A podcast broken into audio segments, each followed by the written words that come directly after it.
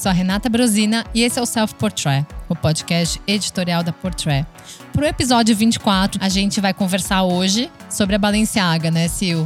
É uma marca que desfilou recentemente o seu verão 2022 e que continua gerando reações de amor e de ódio. É difícil encontrar alguém meio termo neutro quando você fala da Balenciaga, né? Tem a turma de que detesta, tem a turma que adora. A gente hoje aqui vai dar um pouco de opinião, mas vai tentar analisar um pouco mais friamente o porquê da marca causar tanto buzz e tantas reações e principalmente é, atingir cifras bilionárias de venda ano após ano, apesar dessa estética controversa. Exato, até porque a nossa, hoje o nosso programa ele vai trazer basicamente algumas questões, né? Porque também nós como jornalistas temos algumas curiosidades, né? Se ainda a Balenciaga por ter essa mudança, né? É, eu pelo menos comecei a, a, acompanhar muito a Balenciaga na época do Gesquer, que também essa estética arquitetônica que ele trouxe para Louis Vuitton é algo muito dele que ele já levava na época da Balenciaga.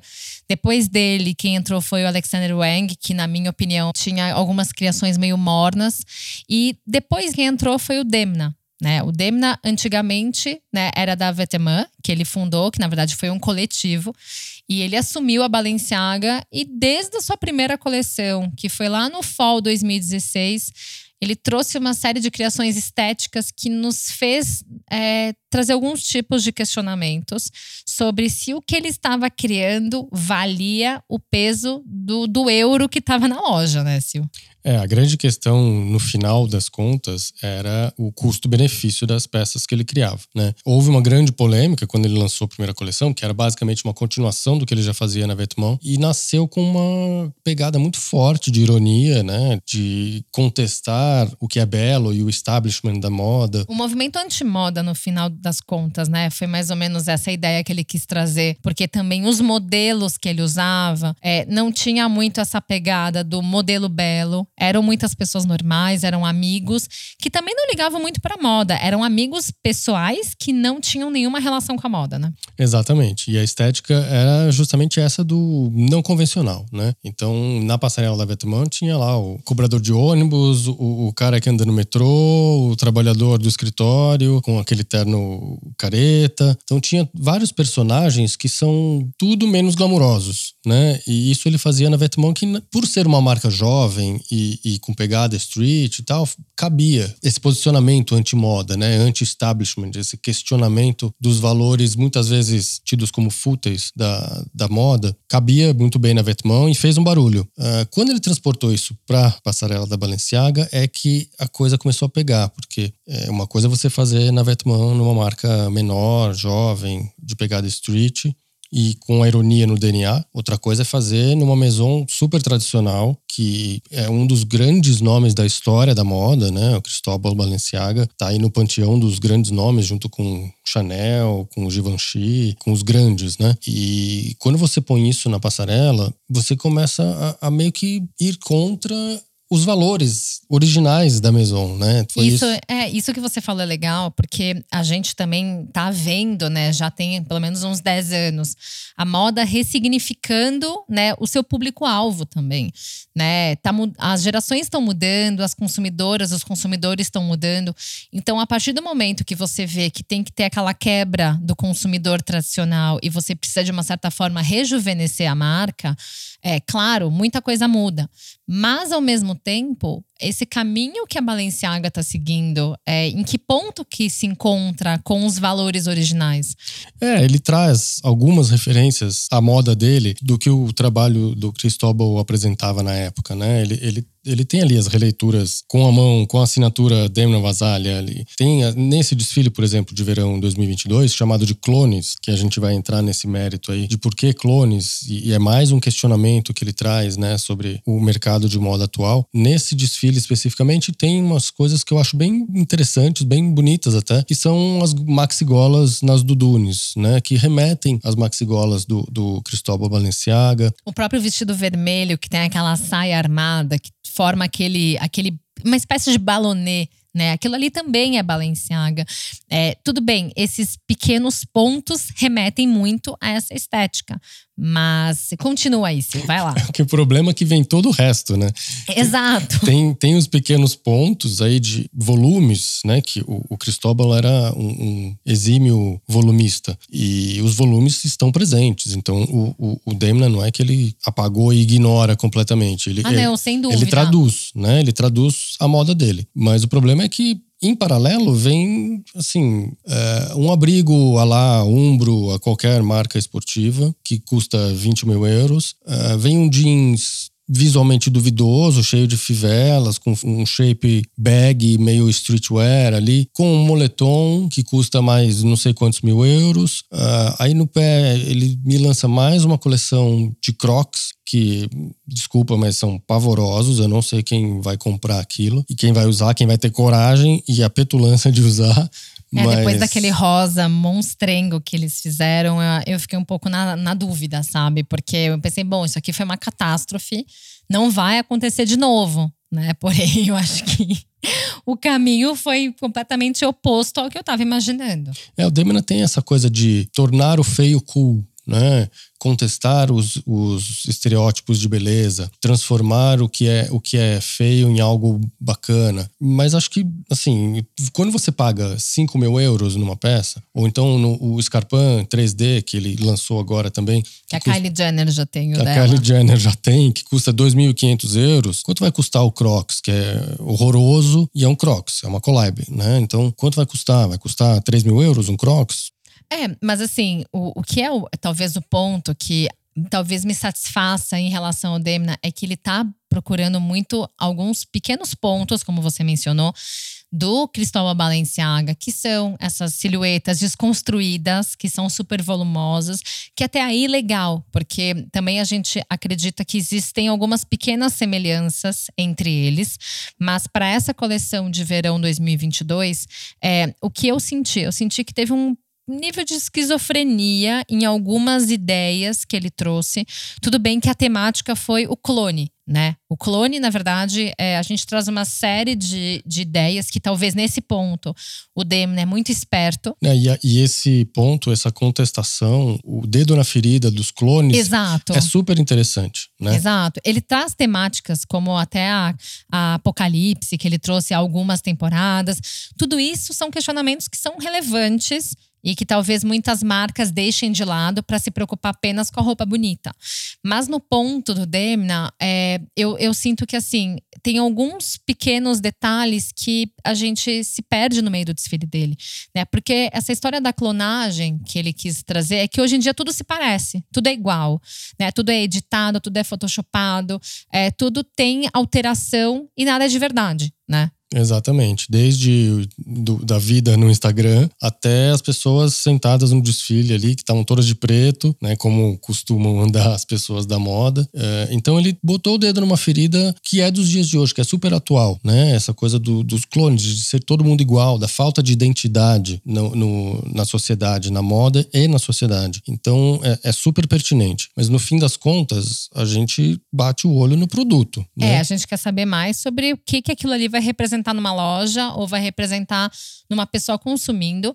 Mas o que eu acho interessante é que essa temática ela coincidiu com uma segunda leva de Gutiaga. Né? Sim, que eu chamei de, nesse caso, de Balenciucci, que é a versão Balenciaga da, da, da collab com a Gucci. E que trouxe aí algumas brincadeiras também, é né? Interessante. É interessante. O, o GG, o logo né, da, da, da, Gucci, foi transformado em BB, da Balenciaga. Com as fitinhas nas cores né, clássicas da Gucci, a verde, a vermelha. Teve aquela bolsa da Gucci que foi lançada recentemente, que é a Jack 1961, que tem né, os elementos da Balenciaga no mesmo shape que a Gucci usa. É, então, assim, a gente teve uma série de, de pitadas, né, dessa brincadeira que eles já fizeram no próprio desfile da Gucci, mas que dessa vez foi uma, uma criação do próprio Demna, né? É, aí foi o, o, o negativo, né? O, a resposta às, ao Gutiaga. E teve também uma pitada de ironia, também evocando o René Magritte, né? Numa das bolsas, escrito This is not a, a Gucci bag, que faz referência à, à obra famosa do, do Magritte, que, né, da, do cachimbo, né? N'est pas une pipe, que já foi replicada naquelas, naquela época que lançaram as eco bags, lembra? This is not a, a plastic bag. Exato. Então, enfim, é, é, uma, é uma referência que vira e mexe aparece. E apareceu aí e faz todo sentido, porque tem a sua dose de ironia que encaixa no universo do, do Demna Vasalha. Tem aí uma outra, uma outra brincadeira, que é a estampa dos Simpsons vestidos de Sim, Balenciaga. Exato. Que é divertido, mas é, é um moletom, né? E aí o moletom com a estampa dos Simpsons vai custar 4 mil euros. É um moletom. E... É, tem também algumas peças que são os florais que o Demna vem apostando uhum. desde o início, quando né, ele começou na Balenciaga. Tem os trench coats, tem os casacos, que são aqueles roupões bem pesados, combinado a umas outras peças mais longas, como uma calça, né, que arrasta no chão. Só que aí que tá, esse acabamento da moda que a gente muitas vezes vê essa exigência que a gente tem com marcas como Hermès, como essas marcas de luxo que já são muito comuns da gente olhar pelo outro lado da roupa.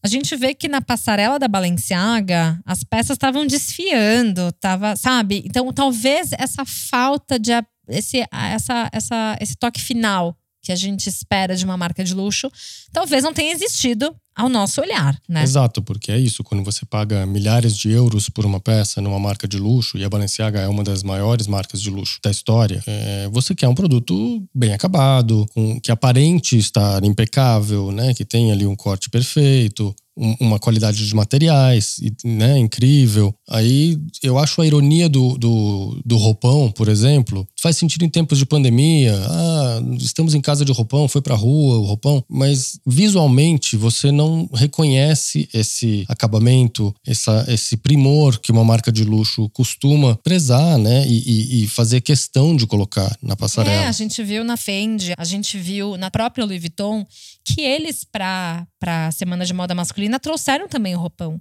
Só que a gente vê de uma forma muito bem acabada. De uma. Assim, não é para dizer que é careta por estar acabado. É, é uma questão de tradição de, de você ver uma roupa que vai virar um desejo sendo bem feita, né? Eu acho que é uma exigência da gente como consumidor acima de qualquer coisa, né? É, eu acho que tem público para tudo, né? Eu acho que quem compra as criações do Demna para Balenciaga tem esse espírito contestador, de, de, de gostar de enaltecer o, o esquisito, né? É, o, o, Alessandro Michele faz um pouco isso na Gucci, de, de enaltecer o estranho, de, de quebrar é, as barreiras e, e, estreitar a fronteira entre o que é belo e o que é feio. Faz, eles faz também. Só Mas que... uma pergunta, Sil, você não acha que isso é uma... Por exemplo, o Michele, ele faz isso dentro de um cenário de moda. O Demna, ele faz isso como se ele estivesse se comportando como uma subcultura. Então, será que a Balenciaga de 2021 é uma subcultura? Aí é que tá. A gente vai voltar naquela questão de que, para ser contra a cultura, talvez é, seja mais natural você receber isso de uma marca menor, alternativa. A, a Vivienne Westwood, na, na, época do punk, era a outsider contestadora, né? Ali tá, tá no DNA, ela tava nascendo ali, então ela criou aquilo como realmente um, um manifesto. É, você fazer isso em 2021 numa casa como a Balenciaga soa fake. E o fake é justamente o que o Demna Vasalha aborda nessa coleção de, de verão 2022. Então, ele assume essa posição de, de contracultura e se diverte com isso, achando que as pessoas vão criticá-lo. Ele deu uma entrevista o ano passado pro, pro The Cut dizendo que não, não, não liga mais porque as pessoas falam, para as críticas, para o que acham. Então, acho que ele acaba se divertindo com isso. E ele tem a favor dele as cifras, porque a, a, é impressionante o que a Balenciaga vende desde que ele assumiu. Né? Em 2020, eles tinham fechado um bilhão de anual de vendas. Então é a Karen não deve estar muito triste com, com mesmo com toda essa polêmica em torno da Balenciaga. Mas agora falando de um sentido contrário, né? Vamos falar um pouquinho das origens da própria Balenciaga. Da mesma forma que o Demna não se incomoda com a imprensa, que ele dá uma cutucada até de uma certa, é, com uma certa ironia né, nas falsificações e nas cópias e tudo mais.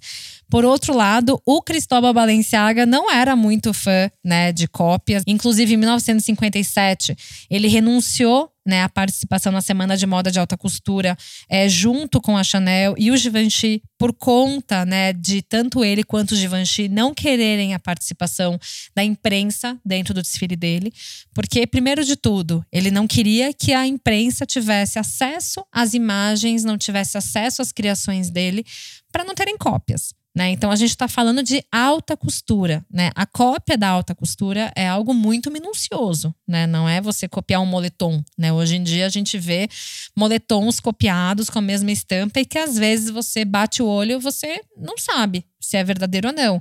Então, assim, a, a, se para alta costura era algo muito difícil, porque a gente sabe, né, todas as etapas que você precisa preencher para fazer parte da alta costura, já era o medo para ele. Imagina nos dias de hoje, né? Além de para ele, assim, é, era um pouco irritante a forma com que muitos jornalistas se manifestavam, né? O, o Cristóbal Balenciaga não era muito fã de dar entrevista, ele era muito na dele, ele era muito preservado. Se a gente for comparar é, o Demna na Vetemã, ele também a gente demorou um pouco, né, para saber quem era ele. É, ah, tudo bem, ele pode ter trabalhado com o Margelá? Pode, o Margelá a gente nem sabe qual é a cara do Margelá, né?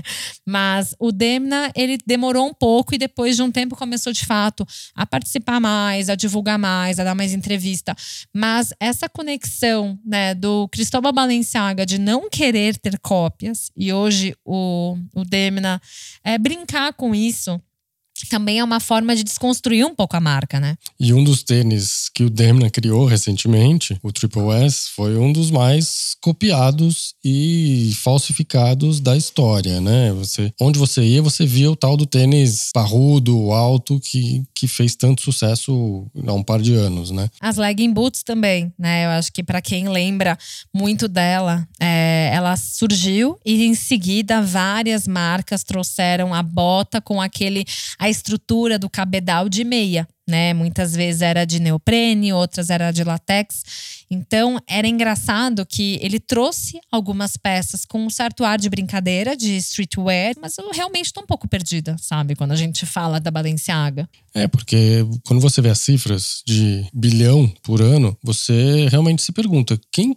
compra essas criações da Balenciaga, né? Porque a gente vê alguém compra um sapato aqui, alguém compra uma bolsa ali, é, os asiáticos devem comprar moletons e, e, se bobear compram até os crocs, porque os asiáticos compram tudo que aparece pela frente. A cultura divertida deles, a né? A cultura fun, que ali faz até um certo sentido. Exato, é né? o colorido, é, o, é de verdade o que é diferente. E é engraçado a gente ver que no desfile da Gucci, né? Agora o Gucci Aga, né? O contrário da Balenciaga Gucci, é, tiveram alguns elementos que são esses acessórios que a gente acredita que vendam muito, né, por aí, mais do que as roupas propriamente ditas.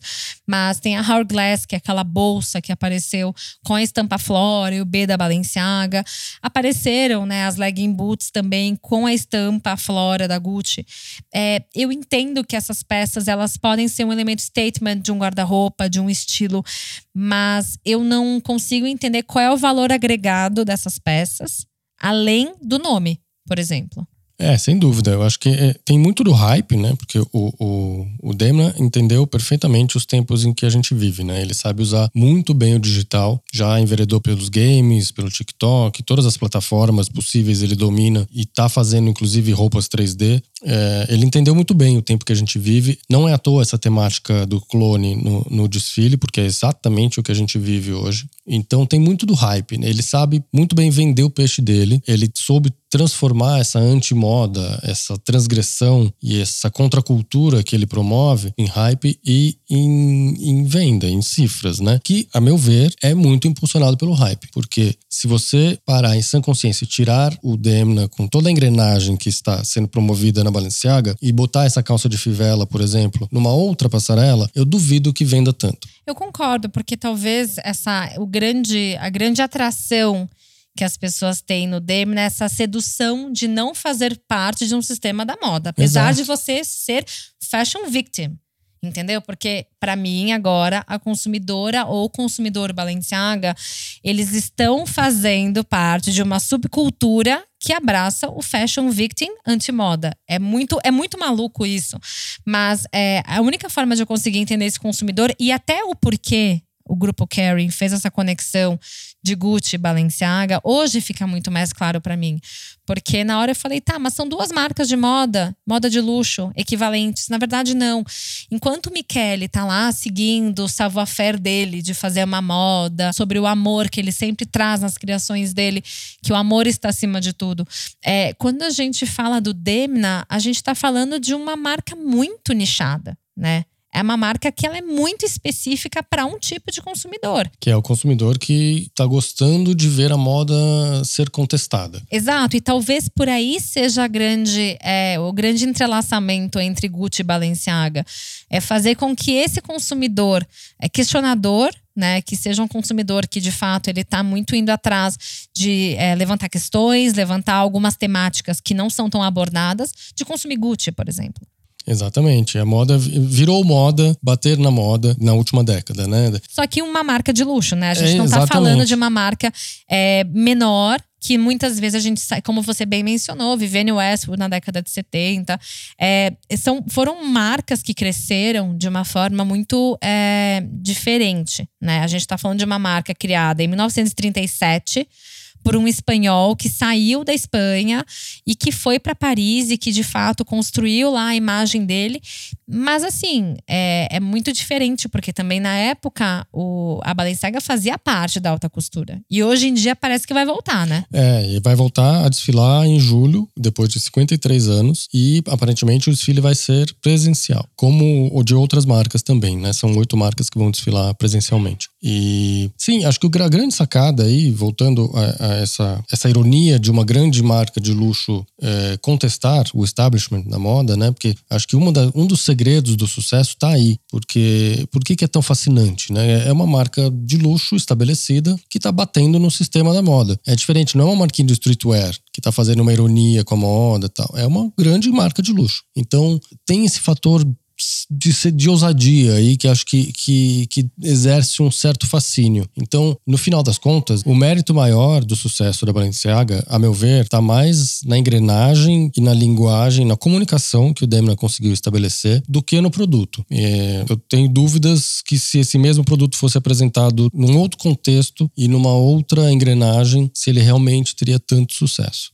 É, eu vejo isso de uma forma que talvez seja um pouco mais complementar. Por exemplo, quando a gente fala de peças simples, né, que de fato é o que o Demna está fazendo. Quando a gente olha o desfile agora de verão 2022, a gente vê, claro, o vestido vermelho, né, que encerrou o desfile, e mais algumas peças muito pontuais do que seria de fato a moda original da Balenciaga e que também, se a gente for olhar no início do Demna na Balenciaga, ele trouxe muito dessa silhueta desconstruída, que era uma versão muito moderna do que o próprio Balenciaga fez e que a gente tem várias comparações de looks para comentar e para fazer uma, um quadro comparativo também, né? Quais foram as reproduções que ele tinha feito. Hoje eu vejo que assim, da mesma forma que ele levou moletons para passarela, né, os joggings de, de nylon e tudo mais, isso eu vejo outras marcas e agora a gente pode até falar de Gucci trazendo isso na loja e não na passarela entendeu? A passarela da Gucci pode ter um moletom aqui, pode ter, mas não é o foco, né? O, o Michele ele tenta trazer muito mais do brilho e outras marcas também. Todas essas marcas elas vão trazer eventualmente um moletom, vão trazer alguma peça que ela é mais casual. Só que eu acredito que o momento da passarela é quando você quer mostrar o que de melhor você tem. Né? Você quer surpreender as pessoas. E talvez por conta do Demna ter entrado nesse modus operandi de não ligar para a imprensa, nem pelo que as pessoas estão achando, ele não tenta ir para esse caminho de surpreender. Ele tenta fazer mais do mesmo. Porque se você olhar as últimas quatro temporadas dele, tem sido mais do mesmo. Né? Não é mais do mesmo da temática, é mais do mesmo das roupas. É, se eu colocar as peças das últimas quatro temporadas na mesma sala, misturadas, eu não vou saber dizer qual é qual. É muito confuso isso. E talvez isso para mim soe de uma forma até um pouco preguiçosa, uma forma de sair um pouco né, dessa mesmice. Que talvez para a consumidora e para o consumidor Balenciaga seja ok. É isso que talvez eles queiram. Da mesma forma que eu, consumidora de outras marcas, espero que as outras marcas façam. Só que eu acredito que a moda ela ainda pode nos surpreender muito. E talvez ele não esteja indo muito por esse caminho da moda, sabe?